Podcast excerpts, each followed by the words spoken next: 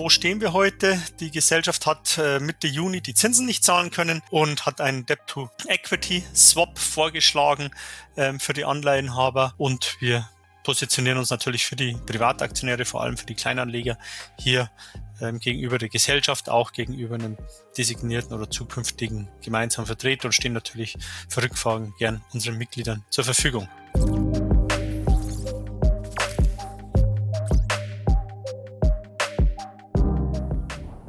So, guten Tag, meine sehr geehrten Damen und Herren. Herzlich willkommen zum SDK Investorenkonferenz zur Situation der RW Immobilien AG Anleihe, die 2019 begeben wurde und Ende des Jahres fällig ist. Mein Name ist Daniel Bauer. Ich bin Vorstandsvorsitzender der SDK Schutzgemeinschaft der Kapitalanleger des heutigen Gastgebers. Mit mir heute zusammen darf ich Herrn Rüdiger Weitzel begrüßen. Herr Weitzel ist CEO der ähm, RW äh, Management AG RW Immobilien AG, so heißt. Guten Tag, Herr Weitzel, schön, dass Sie bei uns sind. Ebenfalls guten Tag. Dann äh, zu uns werden noch stoßen in Kürze hoffentlich Herr Frank Günther von OneScore Advisors GmbH und Herr Ralf Struckmeier von Platin, Platin Asset GmbH, Berater der Gesellschaft und Herr Sascha Borowski ist auch schon anwesend, ähm, der gemeinsame designierte Kandidat zur Wahl des gemeinsamen Vertreters von der Rechtsanwaltskanzlei Buchalik Brömmerkamp Rechtsanwälte. Guten Tag, Herr Borowski. Gut, ähm, dann zur aktuellen Situation. Ähm, wo stehen wir heute? Die Gesellschaft hat äh, Mitte Juni die Zinsen nicht zahlen können und hat einen Debt-to Equity Swap vorgeschlagen ähm, für die Anleihenhaber und schlägt vor, einen gemeinsamen Vertreter zu wählen. Die SDK hat hierzu einen Gegenantrag gestellt letzte Woche. Warum? Weil wir Transparenzdefizite ähm, erst beseitigt sehen wollen. Wir brauchen eine Fortführungsperspektive, wenn man wirklich Equity Swap machen muss. Ähm, das ist aus unserer Sicht noch nicht ganz so klar. Und äh, wir gehen davon aus, dass man dann ein Restrukturierungskonzept zusammen mit den Anleihenhabern erarbeiten muss, wenn es denn nötig sein sollte und nicht ähm, ja, von der Gesellschaft eins übergestülpt bekommen sollte. Des Weiteren haben wir unseren oder meinen Vorstandskollegen, Herrn Rechtsanwalt Markus Kindle, zum gemeinsamen Vertreter vorgeschlagen. Ähm, viele von Ihnen, die in den Mittelstandsanleihen Markt aktiv sind, werden Herrn Kindle schon kennen. Der war bei ja, einigen Mittelstandsanleihen schon gemeinsamer Vertreter und vor allem bei einigen Insolvenzen dann auch schon im Gläubigeausschuss wie Alno, Air Berlin etc. Gestern ist uns ein Gegenantrag von Etenea bekannt geworden. Ähm, unserem Verständnis nach verfolgt äh, die Gruppe Etenea das gleiche Ziel wie die SDK. Sie schlagen den Rechtsanwalt Herrn Gustav Meyer zu Schwabe-Dissen zum gemeinsamen Vertreter vor. Ähm, wir gehen kürzlich konform mit dem Gegenantrag, könnten uns auch vorstellen, diesen zu unterstützen. Aber ähm, ja, aktuell sind uns noch die Befugnisse, ähm, die der gemeinsame Vertreter bekommen soll, deutlich zu weitgehend. Ähm, zum Beispiel würde er ja, darüber entscheiden können, ob eine Veränderung oder Verringerung der Hauptforderung also zurückgezahlt werden muss oder wie zurückgezahlt muss von, den, von der ausstehenden Anleihe oder Veränderung der Fällig ähm, entscheiden. Ähm, das wollen wir nicht. Wir bieten eine kostenlose auf den kommenden Anleihegläubigerversammlungen. Wenn es dann eine zweite Versammlung geben sollte, die zwingend als Präsenzversammlung stattfinden muss, dann würde die ähm, ja, der Aufwand natürlich größer werden. Da bieten wir eine Vertretung an und wir positionieren uns natürlich für die Privataktionäre, vor allem für die Kleinanleger hier ähm, gegenüber der Gesellschaft, auch gegenüber einem designierten oder zukünftigen gemeinsamen Vertreter und stehen natürlich für Rückfragen gern unseren Mitgliedern zur Verfügung. So, Jetzt, ähm, Herr Weitzel, jetzt sind Sie dran. Ich hoffe, man konnte mich gut verstehen. Ähm, wir werden es so machen, ich werde jetzt an Herrn Weitzel ähm, übergeben. Ähm, der wird dann durch die Präsentation gehen. Ähm, anschließend kommt noch Herr Borowski und im Anschluss daran findet die Fragerunde statt. Bitte senden Sie die Fragen an mich über den Chat. Ich werde die dann entsprechend ähm, moderieren. Ähm, wir haben heute keinen öffentlichen Chat, da es eine öffentliche Veranstaltung ist. Da haben wir mit Datenschutz immer ein, ein Thema. Ähm, das heißt, bitte schicken Sie die Fragen an mich. Ich werde die dann entsprechend stellen und ähm, den ganzen Fragenteil auch moderieren. Den Chat finden Sie unten rechts. Da können Sie dann die Moderatoren anschreiben, einzeln, beziehungsweise ich würde Sie bitten, dass Sie die Fragen dann an mich, an Daniel Bauer äh, senden. Wie gesagt, damit ich dann diese an die Herren anschließend stellen kann. Vielen Dank. Okay, vielen Dank, äh, Herr Bauer, für die freundliche Begrüßung. Äh, auch danke an die SDK für das Forum, äh, was sie uns bietet. Ähm, ist natürlich immer wichtig, dass wir ähm, auch in harten Zeiten kommunizieren. Und Transparenz war die letzten Jahre immer ein Markenzeichen von Erbe. Und ähm, das wollen wir auch, wenn es mal ein bisschen schwieriger wird, gerne beibehalten. Vorweg, mein Name ist Rüdiger Weitzel. Ich bin äh, Gründungsvorstand äh, der Gesellschaft, äh, also von Anfang an dabei und äh, habe über 40 Jahre Erfahrung im Immobilienmarkt, ähm, habe da schon viele Überraschungen erlebt und erlebe jetzt auch wieder eine, äh, wie sich die Märkte entwickeln können, wenn man nicht damit rechnet und äh, bin auch Hauptaktion oder einer der Großaktionäre ähm, der Gesellschaft. Ähm, die Erbe ist Ihnen ja so ein bisschen bekannt. Ich will nur ein paar Worte verlieren, was unser USP ist. Uh, unser USP ist, dass wir uns ähm, auf ähm, Innenstadtimmobilien konzentriert haben. Wir haben zwar auch einige opportunistische Investments, aber unser Investitionsschwerpunkt sind Innenstadtimmobilien und dort vor allen Dingen äh, die Repositionierung von Einzelhandels- oder von ehemaligen überwiegend genutzt als Einzelhandelsimmobilien ähm, äh, äh, Immobilien und das ist unser Kerngeschäft. Das war es von Anfang an und ähm, viele von Ihnen verfolgen ja die Presse oder sehen die, aktu die aktuellen Trends in der Immobilien ähm, im Immobilienmarkt, dass das Thema Innenstadtentwicklung in den letzten Jahren einen breiten Raum gewonnen hat. Und ähm, gerade jetzt, äh, wo sich die Einzelhandelsstrukturen verändert haben und die Innenstädte wieder lebenswerter werden sollen durch Funktionsmischungen. Und äh, in diesem Trend sind wir die, die letzten Jahre mitgeschwommen, haben ihn in einigen Städten auch initiiert und ähm, haben da auch durchaus äh, Erfolge vorzuweisen. Die AG besteht bekanntermaßen äh, seit 2019, äh, aber wir haben schon vor der AG äh, zu alten GmbH-Zeiten und dann natürlich auch als AG äh, diesen Track Record kontinuierlich aufgebaut und sind heute ähm, für viele Städte ein willkommener Partner, wenn es darum geht, äh, Innenstadtpotenziale zu entwickeln und ähm, Immobilien äh, eine neue Zukunft zu geben. Dazu gehören in der Regel neue Mieterstrukturen, äh, neue Nutzungsstrukturen und ähm, wir haben in den letzten Jahren durch diese Diversifikation von Strukturen Erfolg, Erfolg, Erfolge gehabt. Wir haben, konnten insgesamt sechs Bestandsimmobilien erwerben die in einem mehr oder weniger fortgeschrittenen Zustand der Umwidmung schon sind. Und äh, des Weiteren haben wir fünf Projektentwicklungen angeschoben, die auch in unterschiedlichen Stadien sind.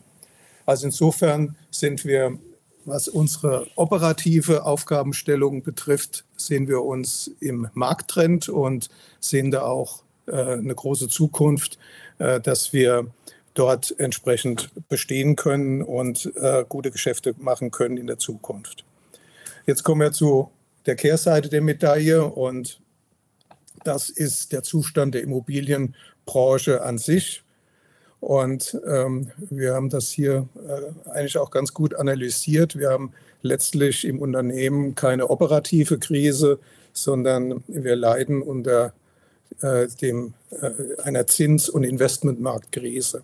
Was heißt das im Einzelnen? Sie verfolgen das sicherlich auch in vielen Veröffentlichungen. Wir haben äh, durch das makroökonomische Umfeld natürlich die Situation gesteigender Energiepreise, Ukraine-Krieg und so weiter, aber dann vor allen Dingen auch das veränderte Immobilienklima und ähm, ähm, das Thema der radikalen Zins die, die radikale Wende in der Zinspolitik haben wir natürlich Rahmenbedingungen in einer Fülle, die sich zum Negativen verändert haben, die A so nicht vorhersehbar waren und B in der Fülle ähm, nicht, äh, noch nie da gewesen sind. Die letzte Immobilienkrise war 2008, 2009. Davon kon konnte man sich sehr schnell erholen, weil wir äh, recht schnell eine günstige Zinslandschaft hatten. Jetzt leben wir in einer Zeit, wo ähm, viele negativen Trends dazukommen. Und ähm, wenn ich sage, wir haben zwei Krisen, also die Zinskrise und die Investmentmarkt, äh, Investmentmarktkrise, dann heißt das, dass wir eine klare Transaktionskrise haben oder eine Transaktionenverweigerung. Das heißt, ähm, äh, dass im Moment kaum Transaktionen im gewerblichen Immobilienmarkt stattfinden, ähm, weil jeder noch auf die Ausbalancierung des neuen Marktes wartet. Also das heißt, die Käufer haben die Sorge, äh, zu preiswert zu verkaufen und die Käufer haben die Sorge, zu teuer einzukaufen. Und aus dieser Diskrepanz und wegen der fehlenden Finanzierbarkeit von Transaktionen ergibt sich einfach eine Unsicherheit des Marktes, die dazu geführt hat, dass kaum Transaktionen stattfinden, beziehungsweise äh, auch kaum vergleichbare Bewertungen von Immobilientransaktionen da sind, die insgesamt dazu führen, dass a. der Transaktionsmarkt verschlossen ist und b. Ähm, ähm, in der Bewertung äh, sich Gutachter schwer tun, äh, heutzutage Werte festzustellen, weil einfach vergleichbare Transaktionen nicht stattfinden. Hinzu kommt neben der Zinsthematik, äh, dass die Banken natürlich aufgrund des wirtschaftlichen Umfangs risikoaverser geworden sind. Das bedeutet für uns äh, ganz klar, dass a. die grundsätzliche Finanzierungsbereitschaft gesunken ist und hinzu kommt, dass die Eigenkapitalquoten ähm, äh, natürlich immer höher werden. Und da kommen wir zu einer nächsten Thematik äh, der derzeitigen Krise, ist, dass für Immobilienaktiengesellschaften im Moment der Kapitalmarkt verschlossen ist, sowohl auf der, äh, in der Thematik, ähm, was äh, beispielsweise neue Anleihen betre betreffen würde, aber vor allen Dingen auch, was das Thema äh, Akquisition äh, von Kapital für Kapitalerhöhung einer Aktiengesellschaft äh, im Moment sehr schwierig ist. Also das sind im Prinzip, im Prinzip Krisenthemen, die sich ähm, jetzt äh, darstellen. Und vielleicht können wir mal die erste Folie aufrufen. So, äh, diese Krise äh, spiegelt sich jetzt natürlich auch in, in unseren Kennt, äh, in uns, in, mal zurück, ja, spiegelt sich auch in den Kennzahlen wieder. Also ähm, das ist jetzt sowohl angekommen bei der Anleihe, äh, aber vor allen Dingen auch beim Aktienkurs.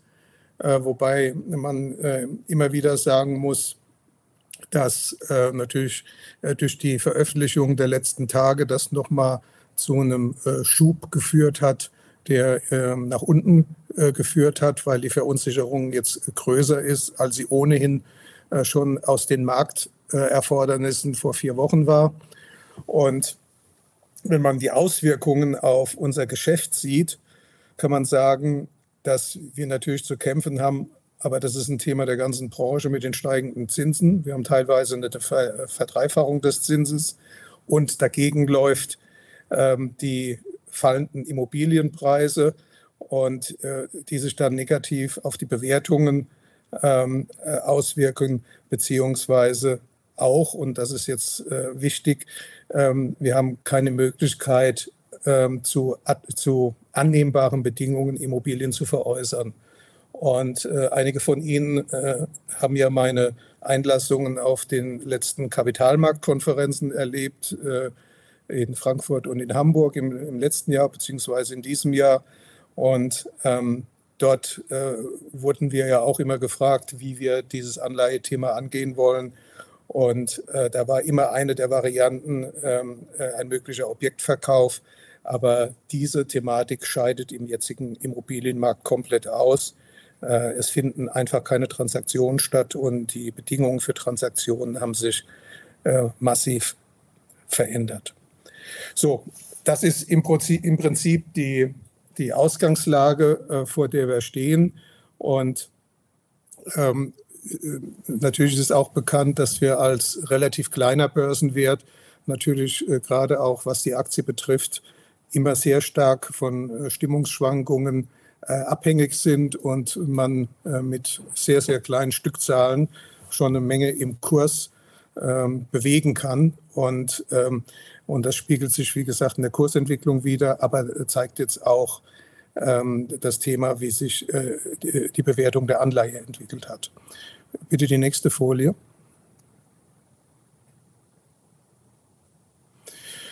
Ähm, nicht, unerhe äh, nicht, unerheblich ist ähm, die Aktionärstruktur, die wir hier nochmal dargestellt haben.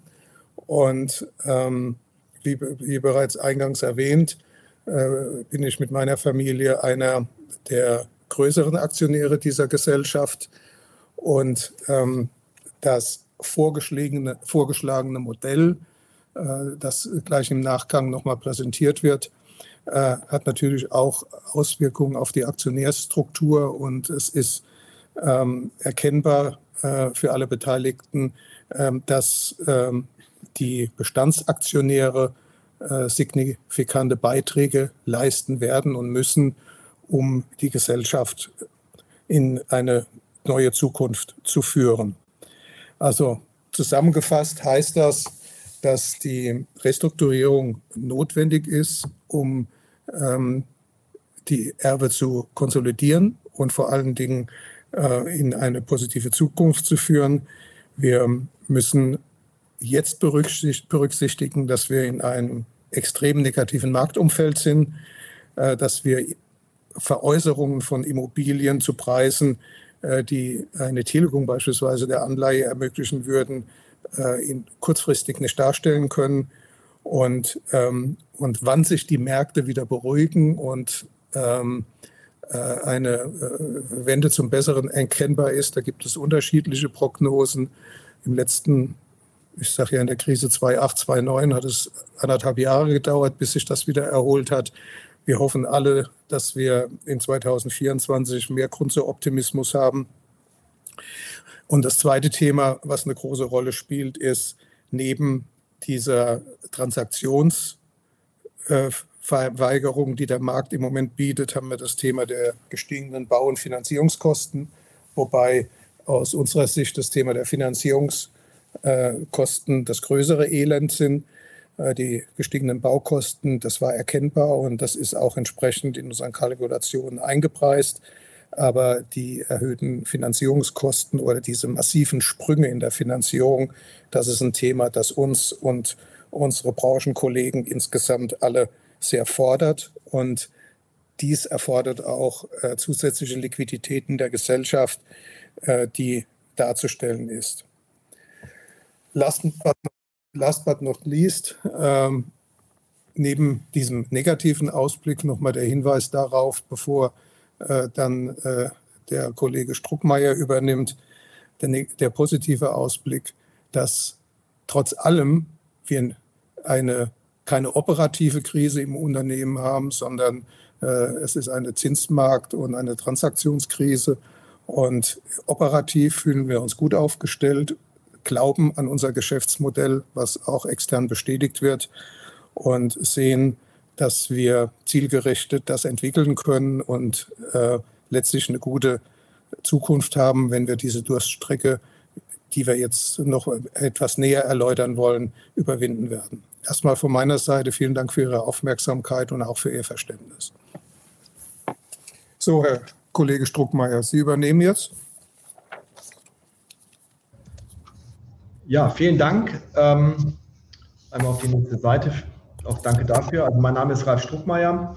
Ähm, ich habe mehr als 20 Jahre Erfahrung im Immobilieninvestmentbereich, sowohl als Berater als auch zuletzt in mehreren Vorstandspositionen bei börsennotierten Immobiliengesellschaften und bin von der RW engagiert worden, um das Management und die Gesellschaft im Restrukturierungsprozess zu begleiten. Ich würde jetzt gerne auf den nächsten Seiten Sie einmal durch die Struktur der Unternehmensgruppe führen, und dann die wesentlichen Vermögensgegenstände, also die Immobilien, ähm, beschreiben und ihnen dann einen Überblick dazu geben, ähm, damit sie eine gute Vorstellung davon haben. Die, ähm, die Erwig-Gruppe ist aufgebaut, wie üblicherweise Konzerne aufgebaut sind. Ähm, das sehen Sie hier auf dem Chart. Ähm, ganz oben steht die RW Immobilien AG, die börsennotiert ist. Und darunter hängt eine Zwischen- Holding, die Erbe Properties GmbH. Beides ist über einen Gewinnabführungsvertrag verbunden. Ähm, und unter der RW Properties sind die, die Eigentümer oder diese ist Eigentümer der objekthaltenden Gesellschaften. Das sehen Sie auf dem Chart, also überall dort, wo ein Haus gekennzeichnet ist, sind die Gesellschaften, die Objekte halten. Und dann sehen Sie rechts noch einmal den Strang. Das ist die RW Service und Verwaltungs GmbH, die RW Asset GmbH und die RW Invest sowie die PECO. Diese vier Gesellschaften sind Servicegesellschaften, die das Personal halten, die die Immobilien verwaltet und managt. Und die RW Asset macht hauptsächlich Property Management, Asset Management und Vermietungsleistungen. Die RW Service und Verwaltungs GmbH macht Dienstleistungen im Rahmen des Rechnungswesens, Investor Relations, Recht etc.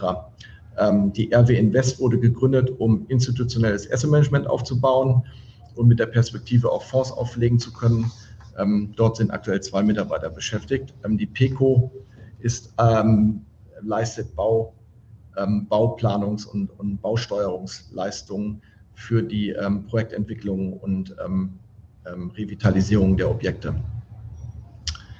Wir haben jetzt die Finanzierung, sind auf unterschiedlichen Ebenen in der Gesellschaft. Also alle erstrangigen Finanzierungen liegen in den Objektgesellschaften selber. Dazu gibt es noch nachrangig besicherte Darlehen und die Anleihe ist von der RW Immobilien AG emittiert worden. Ich würde dann darum bitten, dass wir eine Seite weitergehen. Ja, perfekt. Dann möchte ich Ihnen jetzt einen Überblick über das Immobilienportfolio geben. Das Immobilienportfolio besteht aus sechs Bestandsobjekten und vier Projektentwicklungen beziehungsweise Grundstücken. Im Wesentlichen, diese Objekte sind im Wesentlichen die Vermögensgegenstände des Unternehmens, angefangen mit der Kupferpassage in Coesfeld. Das Objekt liegt mitten im Zentrum von Coesfeld und ist ein Einkaufszentrum mit einer schon bereits vorhandenen Mischnutzung aus Büro und Wohnungen. Es umfasst circa 16.000 Quadratmeter, wovon schon bereits 2.500 Quadratmeter auf Wohnungsnutzung entfällt und hat aktuell einen Vermietungsstand von ungefähr 93%, also fast voll vermietet. Die Mieteinnahmen betragen aktuell 1,5 Millionen. Sofern der Restleerstand abvermietet wird, würden die Mieteinnahmen rund 1,6 Millionen betragen. Zu den Ankermietern gehören H&M, Thalia und DM Drogerie. Auf dem Objekt liegen Schulden von 17,6 Millionen. Dies sind die erstrangigen Verbindlichkeiten auf dem Objekt mit einer Fälligkeit von bis zu 2032 und einem CapEx-Darlehen, das bis 2027 läuft.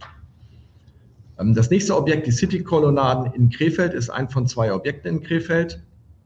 Das ist ein ehemaliges C&A-Objekt, was auch aktuell noch weitestgehend von C&A und der Stadt Krefeld als Büromieter genutzt wird.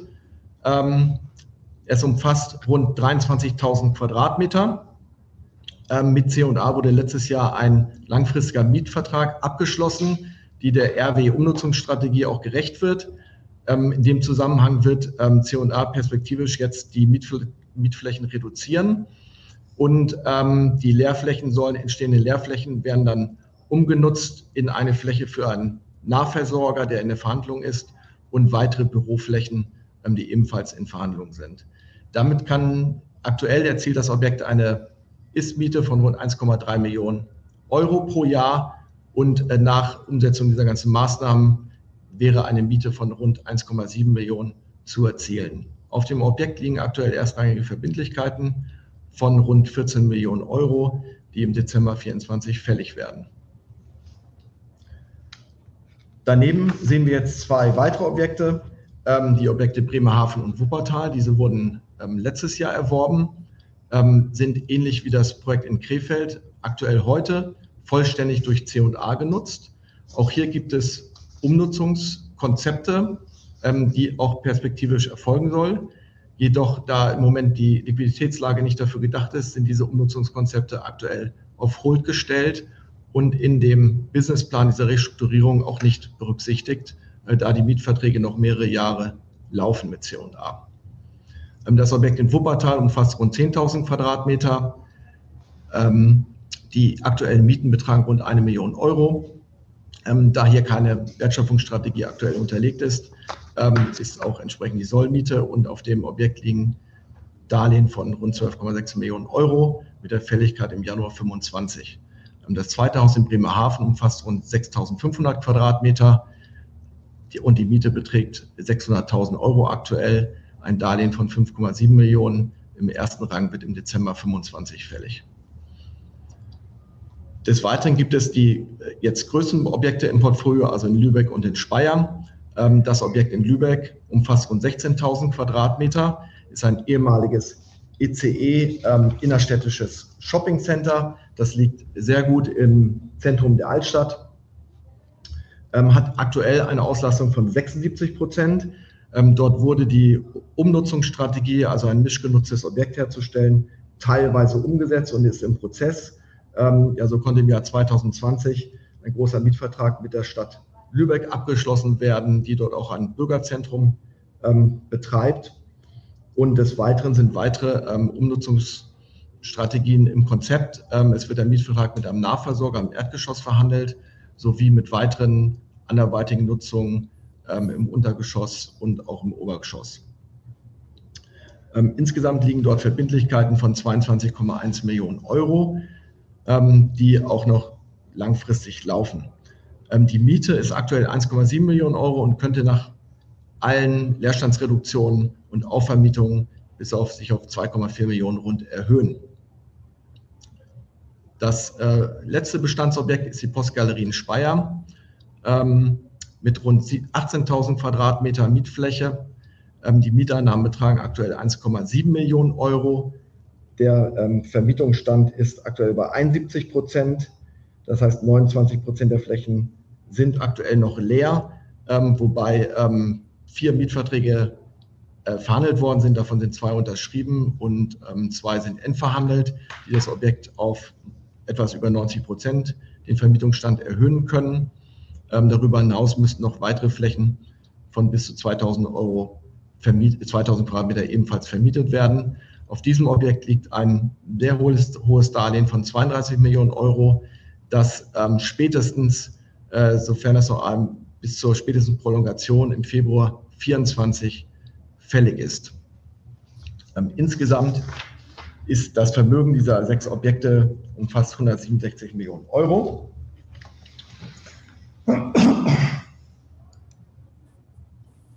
Jetzt kommen wir zu den Projektentwicklungen. Vielleicht zusammengefasst noch mal: Also der Fokus jetzt der Gesellschaft liegt darauf, diese Bestandsobjekte, wie ich das eben beschrieben habe, voll zu vermieten im Businessplan-Zeitraum, also bis Ende 2025.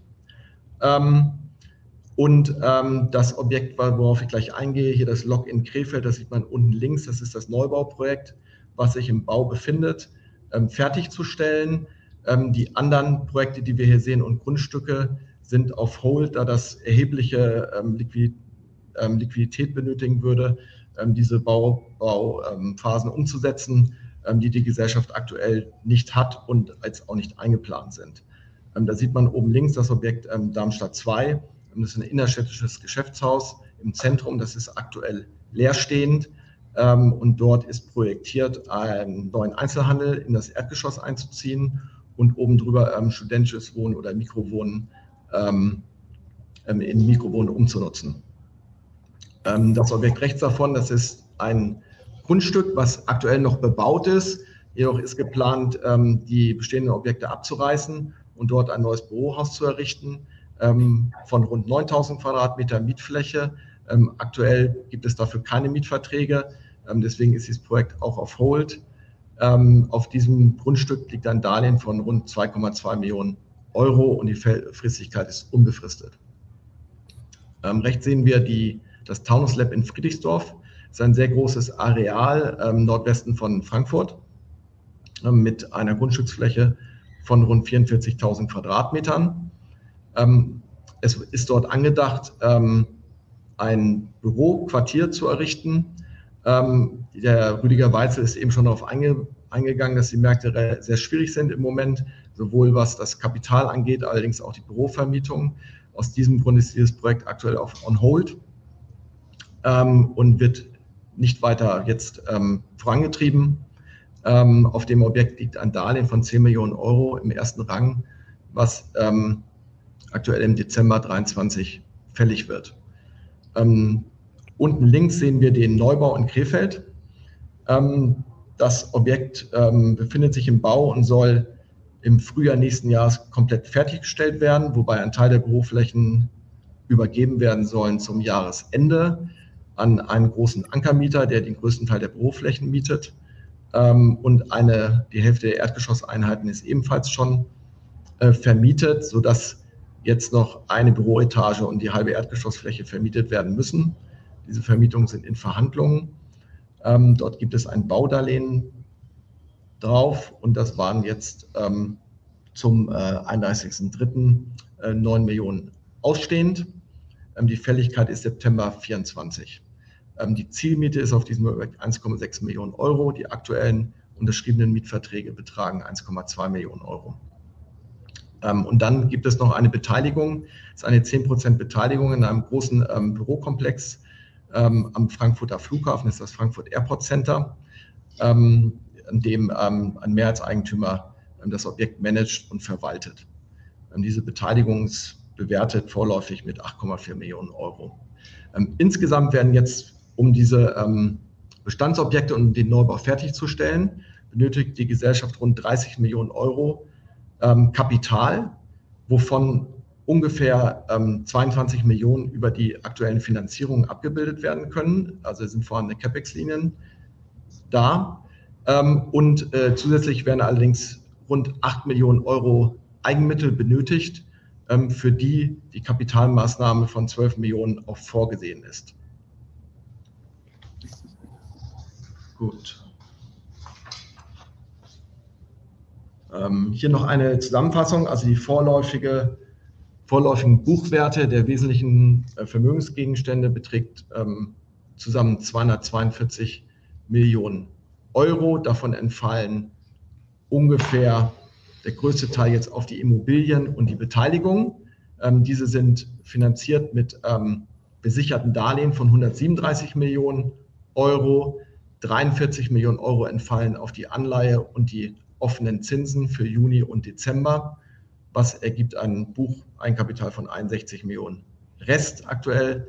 Ähm, Herr Rüdiger Weitzel hat eben umfassend die Marktsituation beschrieben. Wir befinden uns in einem sehr extrem schwierigen Marktumfeld, sowohl was die Nachfrage nach äh, Immobilien angeht, sowohl als auch die Finanzierungsseite. Ähm, es gibt sehr wenige Transaktionen aktuell im Markt. Ähm, die Transaktionen, die stattfinden, sind meistens Transaktionen, ähm, wo Eigentümer gezwungen werden, aus unterschiedlichen Gründen Objekte zu verkaufen. Die Vergleichsfaktoren sind dafür deutlich niedriger, als man das in den letzten Jahren gesehen hat, sodass wir eine indikative Verkaufseinschätzung hier vorgenommen hat. letztendlich wird das auch durch das IBA von Wieselhuber geprüft. würde man das schätzen, diese Vermögenswerte auf zusammen 145 Millionen Euro. Ja, dann würde ich jetzt übergeben an den Frank Günther. Ja, vielen Dank. Mein Name ist Frank Günther. Der eine oder andere von Ihnen wird mich kennen. Ich bin äh, Geschäftsführer der One Square Advisors. Äh, wir begleiten die Gesellschaft als Financial Advisor in äh, dem äh, anstehenden Restrukturierungsprozess. Äh, die Erbe ist in dem Prozess äh, nicht alleine. Also ich glaube, Sie haben einen ganz guten Überblick gekriegt, einmal über die, äh, die äh, Lage im Immobilienmarkt insgesamt äh, von Herrn Weitzel und auch die Situation und die Assets, die vorhanden sind in der Gesellschaft, in der Gesellschaft selbst. Ähm, ich möchte Ihnen als nächstes zeigen, welche finanziellen Verpflichtungen auf die Erbe in der ja, absehbaren Zukunft zukommen. Und das äh, beläuft sich insgesamt auf äh, circa 90 Millionen Euro. Äh, das sind äh, zum einen neben den geplanten Baukosten, äh, die, äh, die der Herr Stuckmeier ja schon geschildert hat, ist das einmal die Fälligkeit von 11,7 Millionen besicherten Darlehen inklusive Zinsen. Das sehen Sie hier unter, auf dem Chart unter 1 im Juni 23. Wir haben zweitens anderthalb Millionen Zinszahlungen für die Anleihe, die auch im Juni fällig ist. Wir haben drittens die fällige Rückzahlung eines, das ist der kleinste Bereich, eines Verkäuferdarlehens über 1 Million und dann allerdings ein erstrangiges besichertes Darlehen über 32 Millionen. Das ist schon etwas größer, das sehen Sie unter drei. Und dann haben wir unter viertens die Fälligkeit der Anleihe. So ergibt sich insgesamt eine Liquiditätsunterdeckung im Status quo von tatsächlich 90 Millionen. Wir haben Ihnen auf der nächsten Seite mal gezeigt, wie die Gesellschaft plant, diese doch ja schon große Lücke zu schließen. Also der Going Concern und die Werte, die der Herr Struckmeier geschildert hat, die sind tatsächlich auch Going Concern Werte. Es sind keine Notverkaufswerte. Die sollen erhalten werden durch eine Reihe von Restrukturierungsmaßnahmen, die wir Ihnen hier auch aufgezeichnet haben. Wir stellen Ihnen die Präsentation auch im Nachgang zur Verfügung. Über die SDK können Sie die Präsentation bekommen.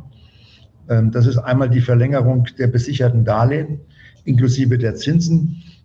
Für die Zinsen haben wir die Zustimmung schon erhalten. Zweitens die Verlängerung des Verkäuferdarlehens bis Februar 2024. Drittens die Verlängerung des erstrangigen besicherten Darlehens. Die Rückzahlung im August 2023 bleibt entsprechend aus und eine Umwandlung der Anleihe inklusive Zinsen in Eigenkapital. Der Kapitaldienst im Juni, der ja ausgeblieben ist, und der im Dezember bleiben ebenfalls aus. Das reicht aber nicht aus, um die Liquiditätslücke zu decken, sondern wir benötigen hier weiterhin frisches Geld von circa 12 Millionen. Das soll im Rahmen einer Barkapitalerhöhung eingeworben werden.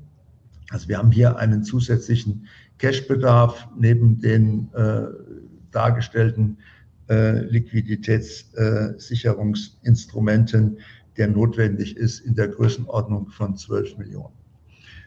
Alle diese Maßnahmen sind aufeinander bedingt in dem Konzept, das wir vorschlagen. Das heißt, niemand muss hier in Vorleistung gehen und sich darauf verlassen, dass die anderen Maßnahmen auch eintreffen, sondern jeweils die Idee ist, dass jeweils die einzelnen Teile des Puzzles bedingt erklärt werden. Und wenn alle Zustimmungen da sind, dann sind die Bedingungen erfüllt und dann ist das Restrukturierungskonzept auch entsprechend umsetzbar. Wir haben Ihnen auf der nächsten Seite das noch mal in Tabellenform nebeneinander gestellt, also zur besseren Übersichtlichkeit.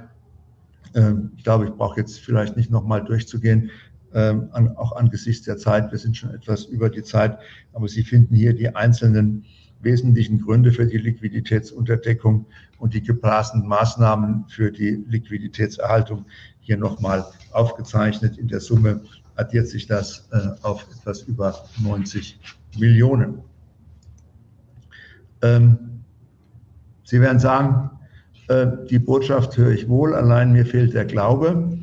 Deswegen haben wir Wieselhuber und Partner gebeten, diese Zahlen, die wir Ihnen vorgestellt haben, zu plausibilisieren. Es ist ein IBR, ein sogenannter Independent Business Review, in Auftrag gegeben und auch die Ermittlung einer hypothetischen Insolvenzquote, was passieren würde, wenn die Restrukturierung scheitert und die Gesellschaft insolvent gehen muss. Also die Kollegen von Wieselhuber erstellen ein integriertes Modell der Unternehmensplanung inklusive aller Maßnahmen mit entsprechenden Sensitivitäten und Szenarienbetrachtungen, sodass man das auch abschätzen kann. Eine entsprechende Maßnahmenplanung. Wir werden auch überprüfen, ob die Maßnahmen, die wir vorgeschlagen haben, richtig sind, Bestand haben oder ob es Änderungsbedarf gibt. Und Sie werden das Ganze plausibilisieren, sowohl die Basisplanung, auf der hier die Planung beruht, als auch die Planung auf Monatsbasis ähm, und die entsprechenden Annahmen und die Planungssystematik. Ähm, das ist beauftragt. Der IBA wird in circa zwei bis drei Wochen vorliegen mit der Insolvenzquotenprognose. Rechnen wir früher, die ist auch einfacher zu ermitteln. Die wird nämlich mit großer Wahrscheinlichkeit bei Null liegen. Das ergibt sich auch aus den Werten. Das Chart, das haben Sie vorhin schon gesehen von Herrn Struckmeier. Ähm, also äh, Sie sehen äh, die, die vorläufigen Buchwerte in 1242 mit 242 Millionen. Ähm, davon sind, wie gesagt, 238 die Immobilien, der Rest ist die Beteiligung. Ähm, dann äh, sehen wir einen Wert im Konzern, im, im, im Going-Konzern, also in der Fortführung aktuell in der Größenordnung von 145 Millionen. Da äh, ist die Anleihe, wie Sie sehen, hier noch äh, mit äh, 6 Millionen sozusagen im Geld. Äh, das äh, hilft uns auch äh, überhaupt bei der Umsetzung des Debt Equity Swaps. Ähm, und Sie sehen daneben die geschätzten Insolvenzwerte. Ähm, wir rechnen in der Insolvenz mit Abschlägen nochmal in der Größenordnung, hier sind es sogar etwas weniger von circa 25 Prozent.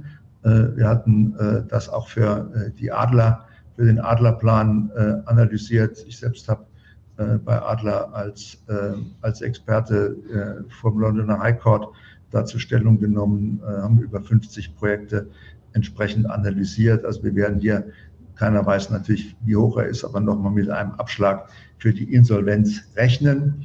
Äh, müssen. Und äh, wir sehen allerdings durch die Aufbahnung der, Blas, der Planung kurzfristig, äh, durch die Maßnahmen, auch durch die Investitionen in die, in die Immobilien ein Wertaufholungspotenzial von einer auf Wert, Wertaufholung von, ja, ich sage mal in der Größenordnung 200, 200 plus Millionen kurzfristig. Also um es nochmal ganz deutlich zu sagen, ähm, wir, ich glaube, und da sind sich fast alle, mit denen man spricht, sicher, der Markt wird sich erholen, der Immobilienmarkt wird sich erholen, aber es weiß niemand wann und es weiß auch niemand in welcher Höhe. Die Gesellschaft hat keine Debt Capacity, ähm, das heißt, äh, mit einer Fortschreibung der Anleihe, die ja äh, durchaus äh, eine Option gewesen wäre, ist die Gesellschaft überschuldet. Ähm, das scheidet also von daher aus. Und wir haben als ganz wesentlichen Faktor, die Gesellschaft braucht, um weiter zu existieren, frisches Geld in der Größenordnung von 12 äh, Millionen. Das heißt, äh, aus unserer Sicht liegt die, liegt die Wertaufholung in der Wertaufholung im Going Concern über die Gesellschaft und dann im Equity. Und deswegen haben wir für die Gesellschaft äh, einen Vorschlag gemacht äh, für die Anleihengläubigerrestrukturierung äh, eines Debt Equity Swaps. Ähm, das sehen Sie auf der linken Seite.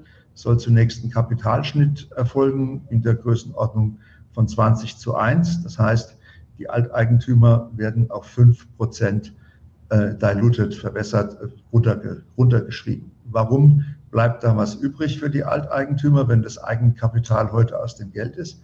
Das hat im Wesentlichen zwei Gründe. Zum einen brauchen wir die Zustimmung der Aktionäre für das Konzept und zum anderen, und das ist der noch wesentlichere Grund, ist auch in einem Debt Equity Swap ist, ähm, ist äh, bei einem Eigentumswechsel, und das ist ein Eigentumswechsel, fällt Grunderwerbsteuer an. Das heißt, wir müssen hier einen sogenannten Red-Blocker, heißt das äh, in der Fachsprache bei den Wirtschafts- und Prüfern und Steuerberatern, einbauen. Das heißt, die Alteigentümer müssen äh, bei mindestens 10,1 Prozent bleiben, sonst äh, wird durch das Konzept äh, Grunderwerbsteuer fällig und dann funktioniert, äh, funktioniert das ganze Konzept überhaupt nicht. Also erster Schritt, Kapitalschnitt 20 zu 1, äh, auf, äh, also auf 95 Prozent runtergeschnitten. Dann wird die, die Anleihe eingebracht, inklusive der aufgelaufenen Zinsen äh, das sind zusammen 43 Millionen äh, zu einem Wert äh, von 6 Millionen. Dafür bekommen die Aktionäre Aktien.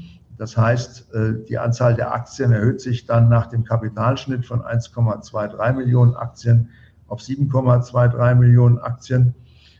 Und die Anleihegläubiger haben nach dieser Maßnahme einen Anteil am EK von 83 Prozent und die Altaktionäre von 17. So, und danach würde, hat sich einer der Großaktionäre bereit erklärt, die Barkapitalerhöhung zu, zu zeichnen und zu garantieren, sogenannten Backstop erklärt.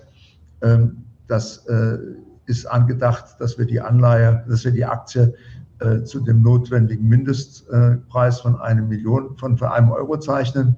Das ist bei 12 Millionen ergibt sich dann eine Anzahl von Aktien von 19,23 Millionen, sodass die Anleihegläubiger äh, bleiben äh, bei einem Wert, äh, bei einem Anteil, Entschuldigung, bei einem Anteil am Eigenkapital von 31 Prozent.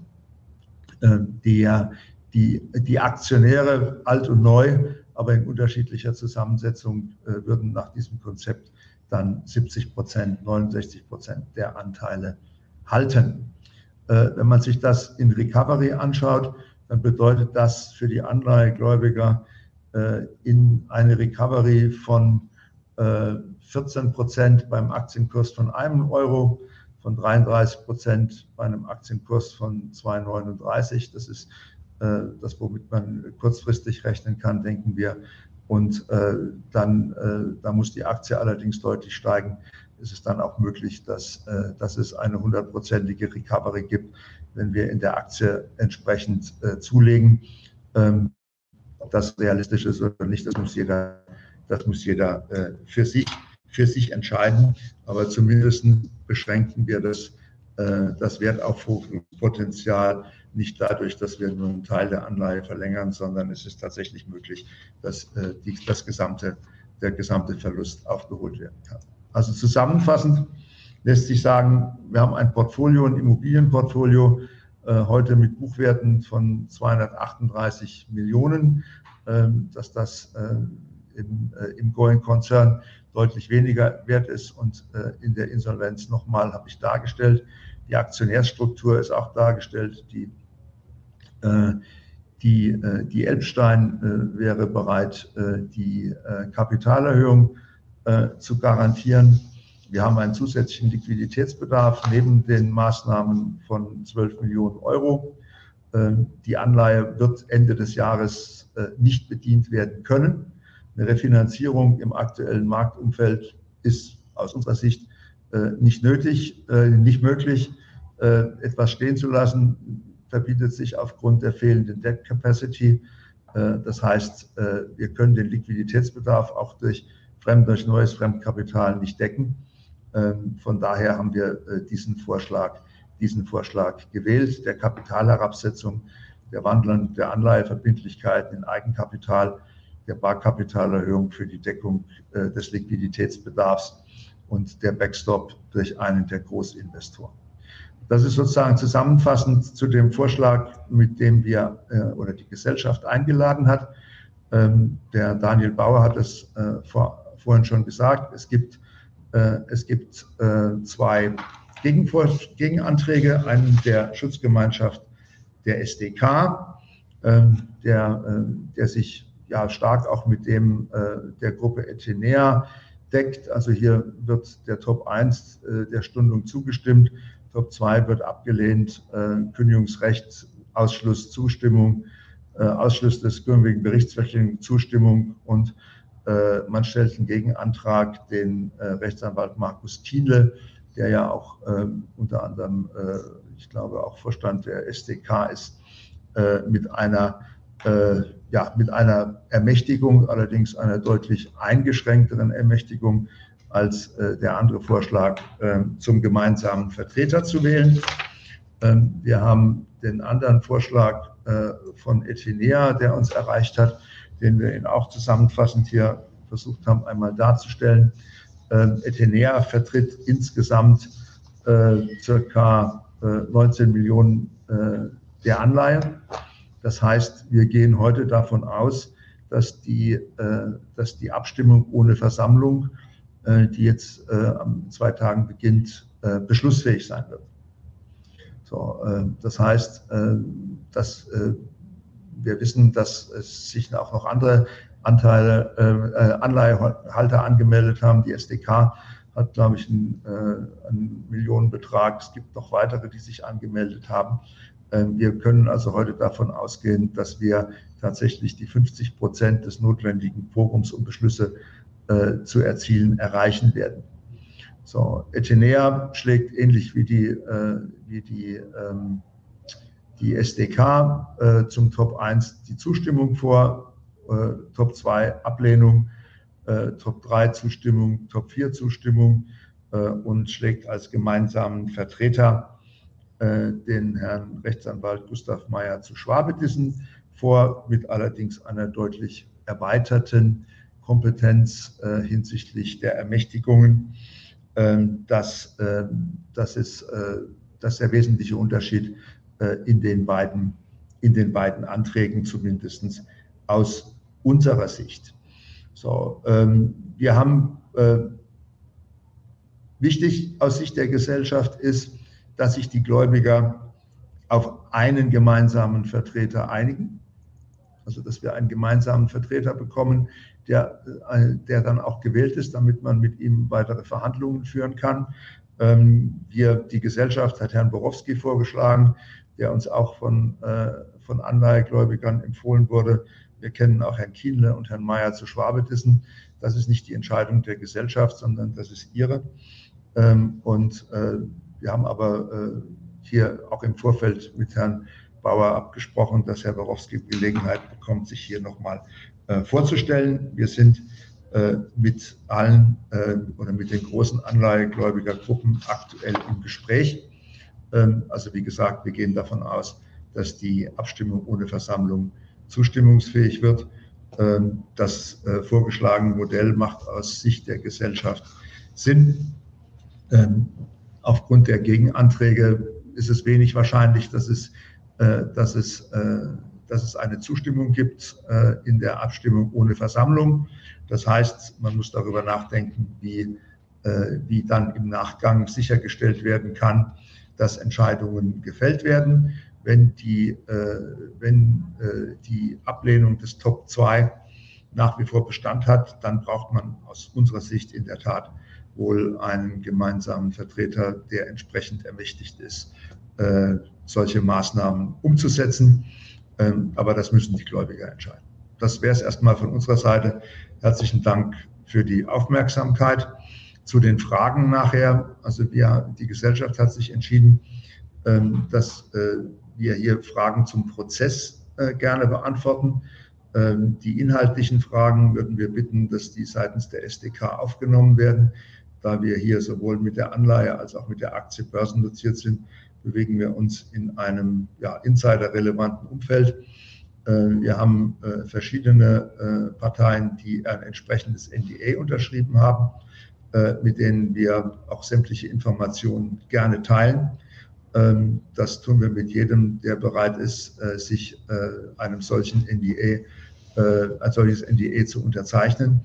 Ansonsten müssen wir darauf achten, dass wir keine insiderrelevanten Informationen bekannt geben. Deswegen äh, unsere Bitte, äh, dass die Fragen über die SDK gesammelt werden und dann von uns bzw. von der Gesellschaft äh, entsprechend einheitlich beantwortet werden. Vielen Dank. So, vielen Dank an die Referenten. Ich würde sagen, dann kommen wir, Herr Borowski, zu Ihrem Part. Ähm, ich hole Ihre Präsentation kurz vor dann können Sie das übernehmen. Sie können auch mit der Pfeiltaste einfach durch die Präsentation gehen. Wunderbar, herzlichen Dank. Ja, sehr geehrte Damen und Herren, zunächst habe ich mich bei Ihnen für die Teilnahme an dem heutigen Call und für die Einladung der SDK zu diesem bedanken. Herzlichen Dank, Herr Bauer, für diese Einladung.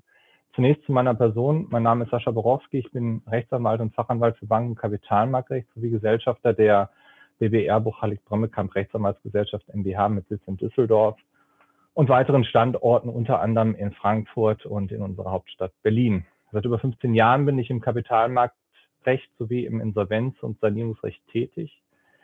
Und ähm, bitte lassen Sie mich einmal ganz kurz unsere Kanzlei vorstellen, damit Sie wissen, mit wem Sie es hier zu tun haben. Der Schwerpunkt unserer Kanzlei liegt in der Beratung im Sanierungs- und Insolvenzrecht. Wir vertreten dabei nicht ausschließlich Gläubiger, sondern haben in den letzten Jahren außerhalb der Insolvenz Unternehmen saniert.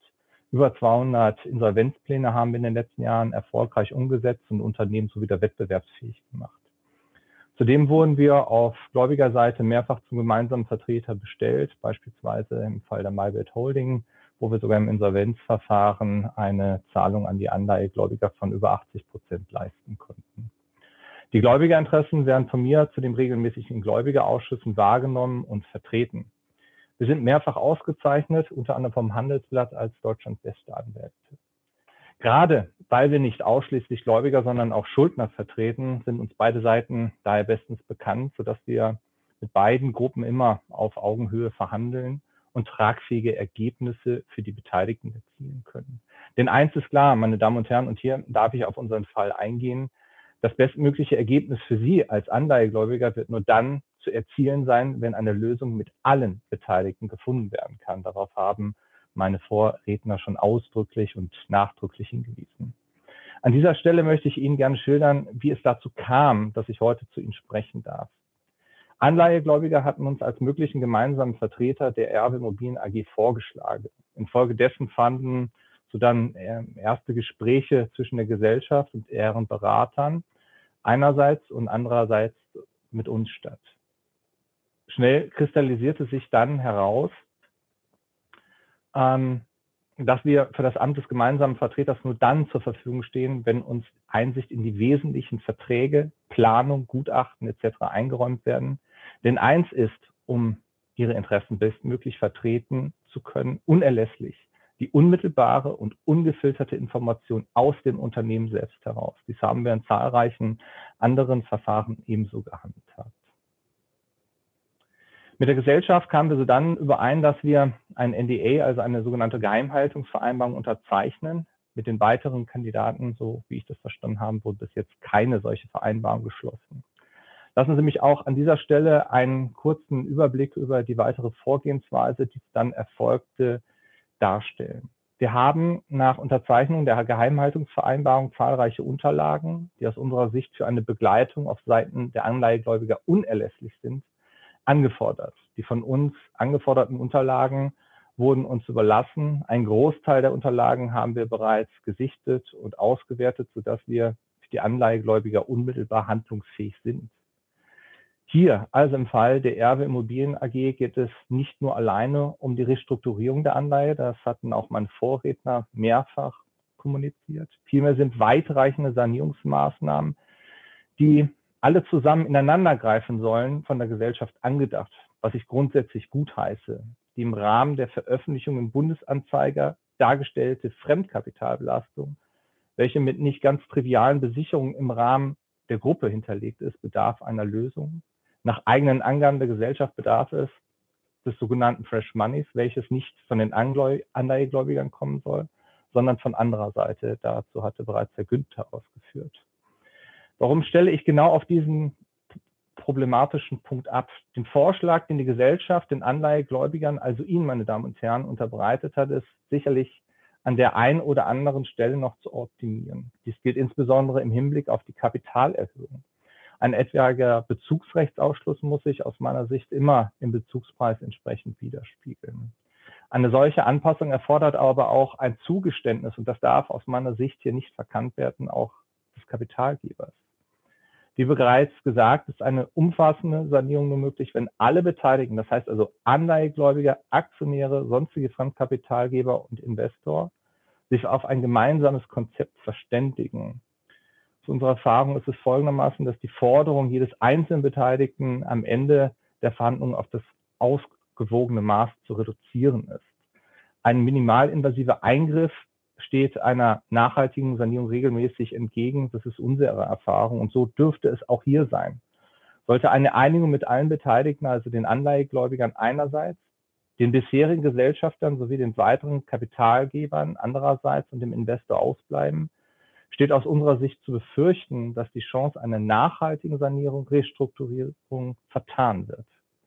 Zusammenfassend darf ich Ihnen sagen, dass wir uns allein für Ihre Interessen, also für die Interessen der Anleihegläubigerinnen und Anleihegläubiger einsetzen und stark sagen werden. Unser Ziel ist es, Ihre Interessen zu vertreten und umzusetzen. Dies bedingt natürlich sehr geehrte Damen und Herren, regelmäßig einen Austausch, denn Sie und nicht ein gemeinsamer Vertreter entscheidet, wie es hier weitergeht. Der Vorschlag der Gesellschaft stellt aus meiner Sicht eine vernünftige Gesprächsgrundlage dar und kann eine Wertaufholung ermöglichen. Und das ist sicherlich auch das, was Ihnen, meine Damen und Herren, am Herzen liegt. Im Weiteren stehen wir sehr gerne für einen Austausch und für die Vertretung Ihrer Interessen auch gerne weiterhin zur Verfügung. Wir haben unter ähm, ein, eine E-Mail-Adresse eingerichtet, ähm, erwe.bbr-law.de.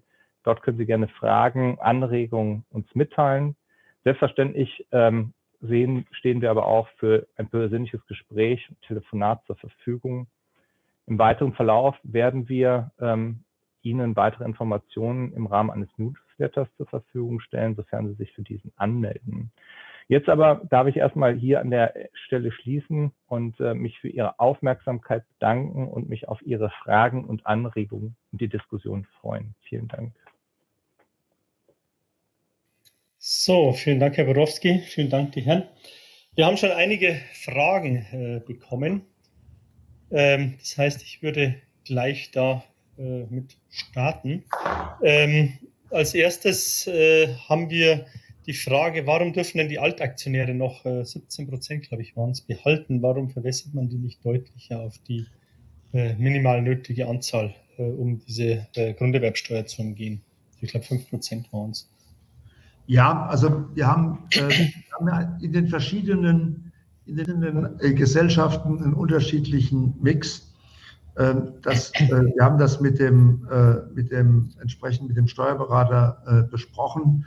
Also das ist hier ähm, die Grenze, die, wo wir auf der sicheren Seite sind. Möglicherweise ist da auch noch das eine oder andere Prozent Luft drin. Aber wir haben jetzt hier eine, eine Zahl gewählt, die, die uns zumindest die Sicherheit gibt, hundertprozentig den, die, die Grunderwerbsteuer zu vermeiden. Ähm, das, wie gesagt, das ist ein Vorschlag. Ähm, das muss man sich dann, kann man sich sicherlich auch mit dem gemeinsamen Vertreter nochmal im Einzelnen anschauen. Gut. Dann, ähm, warum hat man nicht einfach den Vorschlag unterbreitet, die Anleihe ähm, zu verlängern äh, und äh, höhere Zinsen und diese dann quasi unbar, also als PIK-Zinsen äh, einzuführen? Warum war das kein, oder ist das kein, keine Möglichkeit? Ja, weil, weil wir dann äh, ein, Übersch ein Überschuldungsszenario auf der, äh, auf der Gesellschaft haben ähm, und äh, wir auch noch einen Liquiditätsbedarf haben von 12 Millionen.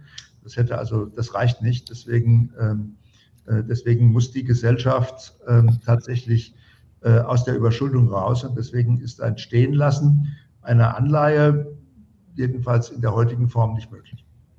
Okay. Und das ist auch der Grund, warum äh, kein Investor bereit ist, also vor allem die Elbstein, die Kapitalerhöhung zu zeichnen, ohne dass vorher die Verschuldung reduziert wird. Genau. Okay. Das kommt auch ein paar Mal auf die Frage. Ja. Ähm, warum äh, ähm, verkauft man denn nicht Projektentwicklungen, die einen positiven Wertbeitrag haben, ähm, um damit äh, Schulden zu tilgen, beziehungsweise den Anleihenhabern ein Absicherungsangebot zu unterbreiten? Also das, das, ist, das ist geprüft äh, worden. Ähm, das ist wahrscheinlich eine Frage, zum einen eine Frage der Zeit, ähm, zum anderen auch eine Frage der, äh, der erzielbaren Erlöse. Ähm, da läuft auch eine entsprechende Prüfung. Äh, ich glaube, dass wir, dass wir zu diesem Komplex dann gerne auch nochmal äh, im Nachgang schriftlich Stellung nehmen. Okay. Dann, warum äh, ist man denn erst Mitte Juni äh, mit der Pressemitteilung, mit dem Restrukturierungsplan rausgegangen? Seit wann sind denn die Zahlungsströme bekannt, beziehungsweise wann ist Ihnen denn bewusst geworden, dass die Zahlungen nicht geleistet werden können? Warum so spät? Ja, also zu dem Zeitplan äh, kann ich nur sagen, äh, dass, äh, dass äh, seitdem, seitdem die Gesellschaft sich entschlossen hat, den Restrukturierungsprozess äh, in Gang zu setzen, wurde keine Zeit verloren. Okay. Gut, aktuell sind ja noch Stückzinsen auf der Anleihe. Wie soll denn damit umgegangen werden? Also wenn äh, wir einen Debt Equity Swap äh, machen, dann werden natürlich auch die Stückzinsen entsprechend in Eigenkapital gewandelt. Okay. Dann, ähm, wenn der Debt to Equity Swap kommen sollte, sind dann auch die alten Aktionäre, also die jetzigen Aktionäre und die Anleihenhaber, die dann neue Aktionäre werden, berechtigt, die 12 Millionen zu, äh, ja, zur Verfügung zu stellen, also die Kapitalerhöhung zu zeichnen oder wie wird das ablaufen? Also momentan ist äh, daran, daran gedacht, dass es eine Barkapitalerhöhung unter Ausschluss des Bezugsrechts gibt. Ähm, dass äh, wir brauchen die Sicherheit, äh, dass wir die 12 Millionen kriegen. Elbstein hat sich zumindest mündlich bis heute bereit erklärt, äh, dafür zur Verfügung zu stehen. Ähm, die, äh, die, äh, die Bedingungen sind momentan so, wie sie sind. Äh, das ist dann aus unserer Sicht eine Frage, die dann auch zwischen Anleihegläubigern und Aktionären zu verhandeln ist äh, und äh, weniger eine Frage, die die Gesellschaft beantworten kann. Gut. Dann ähm, eine Frage, wie verteilen sich denn die benötigten äh, 30 Millionen zwischen Bestandsobjekten und Projekten und äh, wie genau oder wie kommt man denn auf die 12 Millionen Euro, die Liquiditätsbedarf? Wenn man sich jetzt die äh, Zinsbelastung anschaut, dann bleibt der immer noch hoch. Die wird wahrscheinlich, ähm, wir haben sie ja gesehen, die Darlehen auf den Projektgesellschaften laufen zwischen 24 und 2025 aus. Da muss man mit höheren Zinsen rechnen.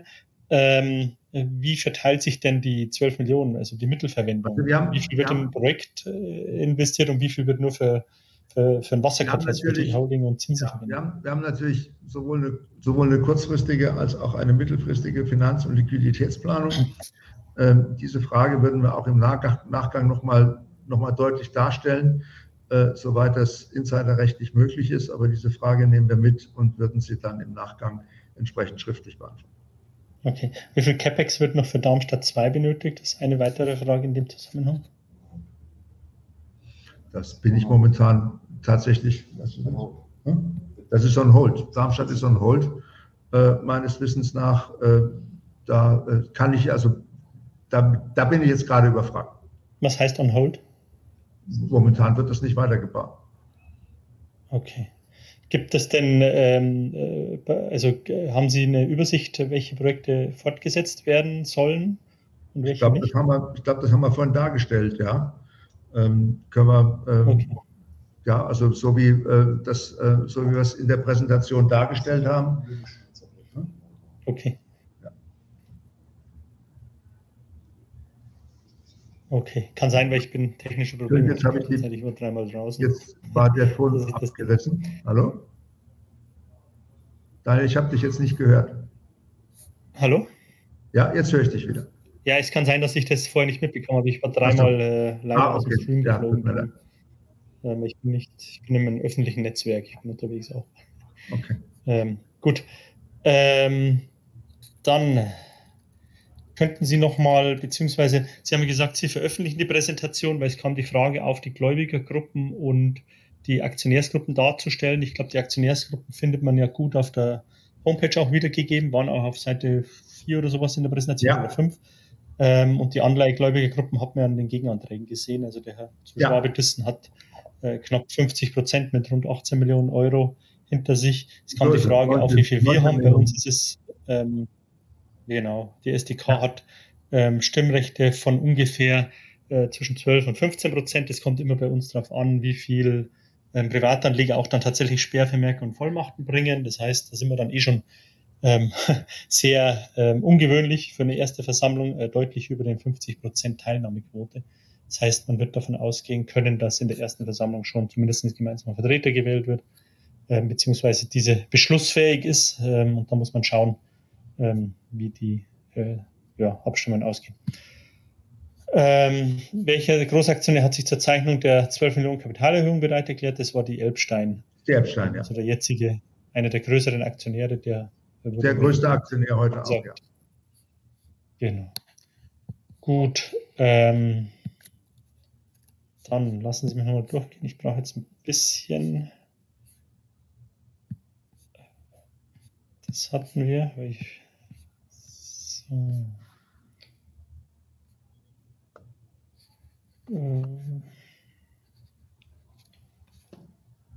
Ähm, wie wird auf ein gemeinsamer Vertreter geeinigt? Ähm, ja, ist die Frage, da gibt es eine Abstimmung ähm, und der wenn jemand, ich glaube, wenn ich es richtig sehe, 75 äh, Prozent erreicht in der Abstimmung, dann ist er zum dazu, gemeinsamen Vertreter. Dazu würde ich gerne noch was, gerne noch was sagen. Also die Wahl eines gemeinsamen Vertreters steht ja auf der Tagesordnung.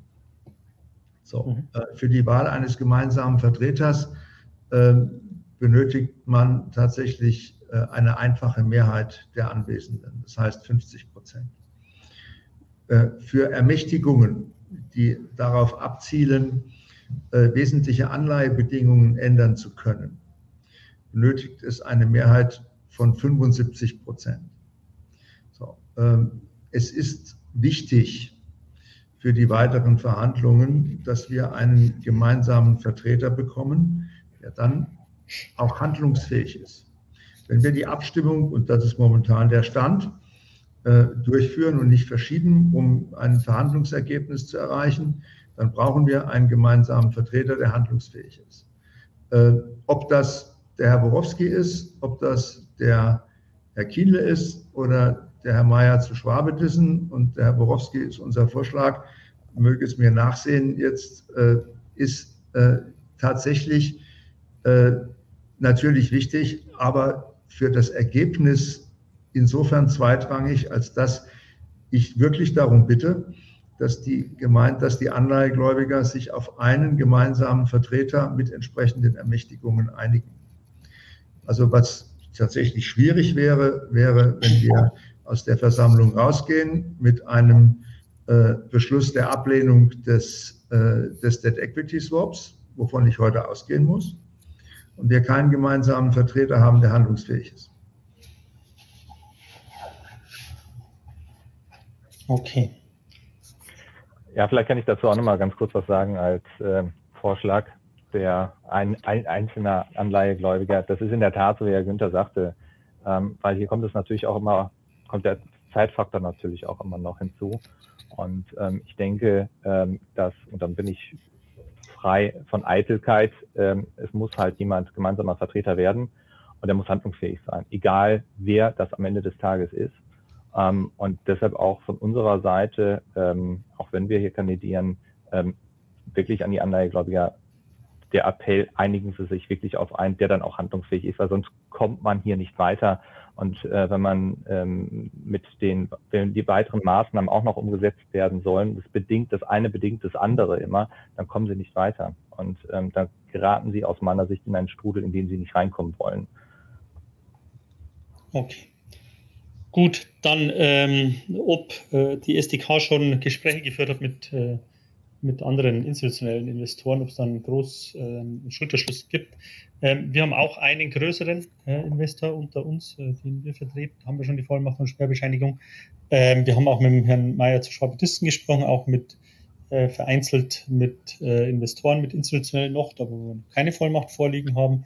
Ähm, es werden auch noch Gespräche stattfinden. Also da bin ich äh, mir relativ sicher, so dass man äh, eine Einigung auf die Person des gemeinsamen Vertreters finden wird. Wir haben sich, oder ich habe es ja vorher schon gesagt, ähm, aus unserer Sicht könnten wir den Vorschlag von Etinia, äh, den Herrn Dr. Meyer zu Schwabedissen zu wählen, ähm, unterstützen, aber uns gehen eben die Bevollmächtigungen zu weit. Also wir wollen nicht, dass äh, ein gemeinsamer Vertreter darüber entscheidet, ob Nominalwerte reduziert werden, ob die Anleihe automatisch verlängert wird. Wir haben immerhin noch äh, ein halbes Jahr Zeit. Äh, das heißt, man hätte dann drei, vier Monate Zeit, ein Ergebnis zu erzielen mit dem gemeinsamen Vertreter und das dann nochmal den Gläubiger vorzulegen, ähm, um dann äh, quasi hier eine, eine Kompromiss zu finden. Wir wollen nicht, dass es wie bei anderen Anleihen auch, äh, das gab es ja schon, dass dann im Endeffekt ähm, ja, Konstruktionen gab, die zugunsten von, von institutionellen Investoren ähm, getroffen wurden äh, und die Kleinanleger automatisch quasi im Endeffekt einen geringeren äh, Nutzen aus der Einigung hatten. Das wollen wir nicht. Das heißt, äh, hier, glaube ich, gibt es noch Gesprächsbedarf, aber was die Person angeht, haben wir kein Thema. Ähm, dann, aus welcher Sphäre stammt denn der Vorschlag, Herrn Borowski zum gemeinsamen Vertreter zu wählen? Ist das von der Elbstein oder von den Großaktionären oder kam der aus dem von, aus Gläubiger oder wurde der von Gläubigern auch vorgeschlagen? Der kam von, der kam von Anleihegläubigern. Okay. Gut, wurde denn die äh, Haftung der Organe für äh, geprüft? Also ob es irgendwelche äh, Haftungsansprüche gibt äh, aufgrund des ja, jetzt vorliegenden Szenarios? Also ähm, dazu kann ich wenig sagen. Ich glaube, die, äh, äh die, Frage, äh, die Frage stellt sich, die Frage stellt sich, wenn dann insbesondere auf einer Hauptversammlung ähm, und dann auch im Insolvenzverfahren. Da kann man sich dann überlegen, ob man die Nullquote aus, der, aus den Assets dadurch ähm, erhöht, indem man sich an die Organe hält. Aber das kann ich nicht beurteilen. Äh, das muss dann, das muss dann der Insolvenzverwalter beurteilen, der solchen Dingen ja nachgehen muss. Äh, das entzieht sich äh, sowohl meiner Kenntnis als auch meiner Kompetenz. Okay. Was steht denn hinter den Vorratsgrundstücken? Wie passt das zum Anlageprofil der RW? Ähm, das bindet doch nur Liquidität und bringt ja, viele Kosten keinerlei Nutzen. Naja, das waren, das waren Projektentwicklungen, die, die natürlich aussichtsreich waren zu Zeiten, als äh, das, Geld, das Geld billig war. Also die, äh, die, äh, die Krise geht ja weiter und verschärft sich. Also kam gerade über den Ticker das Vorlage, der äh, die Inflationsgefahr jetzt anders als vor einem Jahr nicht äh, als, ähm, als äh, eingeschränkt sieht, sondern dass das weitergeht und sie mit weiteren Zinserhöhungen rechnen. So, und äh, wenn die Zinsen sich für Baufinanzierung von 1,5 auf 6 Prozent erhöhen, äh, dann sind solche Dinge auch plötzlich nicht mehr, nicht mehr rentabel und werden anders gesehen. Also wir haben ja in der Immobilienbranche, Herr Weitzel hat das ja vorhin schon geschildert, äh, äh einer meiner Kollegen hat das mal bezeichnet als the perfect storm. Ähm, und RW ist ja nicht die einzige Gesellschaft, die in der Situation ist. Adler, Core Estate, ähm, Terragon, ähm, viele andere äh, kämpfen ja genau mit, den, mit, denselben, mit denselben Problemen. ob das alles dann Themen sind, äh, wo Sie Vorstände zur Rechenschaft ziehen können, da habe ich meine Zweifel. Wir haben es mit hier mit einer Marktsituation zu tun, die, äh, die mich persönlich, also schon etwas älter, an die Schiffskrise erinnert, aber die ein deutlich, nochmal deutlich verschärft ist äh, und natürlich auch deutlich größer. Okay. Dann eine Frage an mich, äh, warum äh, wir keine Ergänzungsverlangen gestellt haben. Ich glaube, das lässt sich relativ einfach beantworten, weil wir auch noch keine äh, Lösung für die Thematiken haben. Äh, ich habe vorher gesagt, ähm, uns fehlt es noch ein bisschen an Transparenz. Wir wollen auf alle Fälle ein Fortführungsgutachten, Sanierungsgutachten nach IDWS 6 sehen. Ähm, das heißt, wenn man Debt-to-Equity-Swap machen sollte, dann muss auch sichergestellt sein, dass man in eine äh, zukunftsfähige Gesellschaft investiert und nicht in eine Gesellschaft, die bald insolvent geht. Ähm, darum bringt ein Ergänzungsverlangen aktuell nichts. Ähm, dann ist die Frage, wer ist denn Geschäftsführer der RW Properties GmbH? Also wer ist äh, verantwortlich für das Desaster? Fragt einer.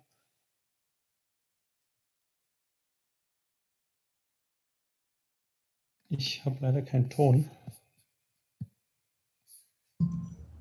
So, jetzt. Herr Günther, ich, ich war, war für, das kann ich Ihnen, das kann ich Ihnen aktuell nicht sagen, das muss ich nachschauen, das können wir Ihnen nachliefern.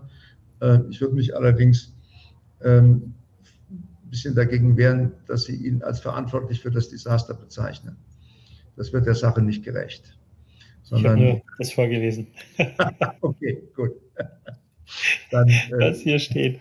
Dann, dann an, den Adressaten, äh, an den Adressaten der Frage. Es ist äh, in der Tat eine katastrophale Situation, das ist richtig. Aber äh, die Verantwortung, äh, also äh, ich wüsste jetzt keinen Immobilienmanager, der das vorhergesehen hat und in einer anderen Situation wäre. Bei der Erbe kommt hier, äh, kommen hier viele Dinge zusammen. Ähm, und äh, insbesondere die Situation der, äh, der einzelnen Projekte wurde ja äh, ausdrücklich geschildert. Ich glaube, äh, was Transparenz angeht, ist das eine der Restrukturierungen, und wir haben, wissen ja eine ganze Menge begleitet, wo hier die Transparenz so hoch ist wie sonst in kaum einem Fall. Und wir sind auch die Gesellschaft, das heißt, die, die Gesellschaft ist bereit, die entsprechende Informationen gegen ein NDA zu teilen. Das haben auch einige der Anleihegläubiger, mit denen wir gesprochen haben, bereits wahrgenommen, andere nicht. Ähm, also wir haben, machen die Bücher komplett auf, äh, allerdings äh, eben unter der Voraussetzung, dass ein entsprechendes Insider-relevantes NDA unterschrieben wird. Da kann ich auch noch mal was zu sagen. Also die äh, Unterlagen, die wir angefordert haben, haben wir zeitnah immer erhalten, auch vollständig erhalten, mit entsprechenden Erklärungen dazu. Ähm, das habe ich auch schon ganz anders erlebt. Das muss man ganz klar sagen. Okay. Gut, dann ähm, gibt es denn eine Vergütung für die Backstop-Vereinbarung, also für die Garantie der Kapitalerhöhung mit der Elbstein? Bislang nicht, nein. Ist also, also, das ist ja auch noch nicht endverhandelt, aber äh, ich glaube, das ist zumindest nicht im Gespräch bislang. Gut, dann nochmal eine Frage, wie sah denn die Planung aus, wie die Anleihe zurückgezahlt werden sollte? Also die Planung für das Geschäftsjahr 2023, die wird man 2022 gemacht am Ende des Jahres. Ähm, wie sah denn damals die äh, Planung aus? Also das kann ich nicht hundertprozentig sagen, aber meines Wissens nach sollte die Anleihe refinanziert werden. Okay. Gut, dann habe ich hier nochmal. Ähm, glaube, wir nähern uns dem Ende. Die haben wir.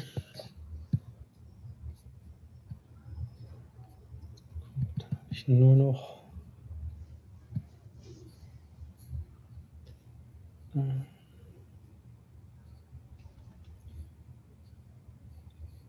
Gut, warum, ja, ne, ich glaube, die haben wir indirekt schon beantwortet. Warum äh, stützt denn äh, Elbstein die Gesellschaft nicht aktuell? Also indem man einfach eine Kapitalerhöhung so durchführt, ohne dass man die Anleihenhaber um ähm, Debt to Equity Swap bittet. Ich glaube, ich glaube, glaube, das ist deutlich, wird deutlich an der Liquiditätslücke, die wir aufgezeigt haben. Die Gesellschaft hat Verbindlichkeiten von 90 Millionen ähm, vor der Brust. Ähm, also ich glaube, niemand, der der einigermaßen bei Sinnen ist, würde ohne eine Einigung auf ein Restrukturierungskonzept hier 12 Millionen einlegen. Also die Bereitschaft, die Gesellschaft zu stützen, ist da, aber natürlich unter der Voraussetzung, dass die Gesellschaft auch überlebt. Dafür, gehören, dafür gehört, äh, dazu gehört dass das Restrukturierungskonzept in, den, in allen Teilen, die wir vorgestellt haben, äh, erfolgreich ist und greift. So, und ähm, die, äh, die Liquiditätsstütze, die wir bräuchten, äh, läge nicht bei 12, sondern wenn man sonst nichts täte, bei über 90 Millionen. Okay. Gut, damit wären wir durch die Fragen. Ähm, vielen, vielen Dank. Vor dem Zeitraum, den wir vorgesehen haben. Vielen Dann Dank. bedanke ich mich bei allen Referenten. Vielen Dank für die Zeit. Ähm, bei Ihnen natürlich, meine sehr geehrten Damen und Herren, dass Sie sich die Zeit genommen haben für die Fragen, dass Sie zugehört haben. Ähm, ja, wenn Sie noch Fragen haben, die Gesellschaft bzw. Borowski, auch wir stehen natürlich gerne für Fragen zur Verfügung. Können Sie sich gerne melden. Ähm, die äh, Adresse der SDK finden Sie auf der Homepage unter www.sdk.org.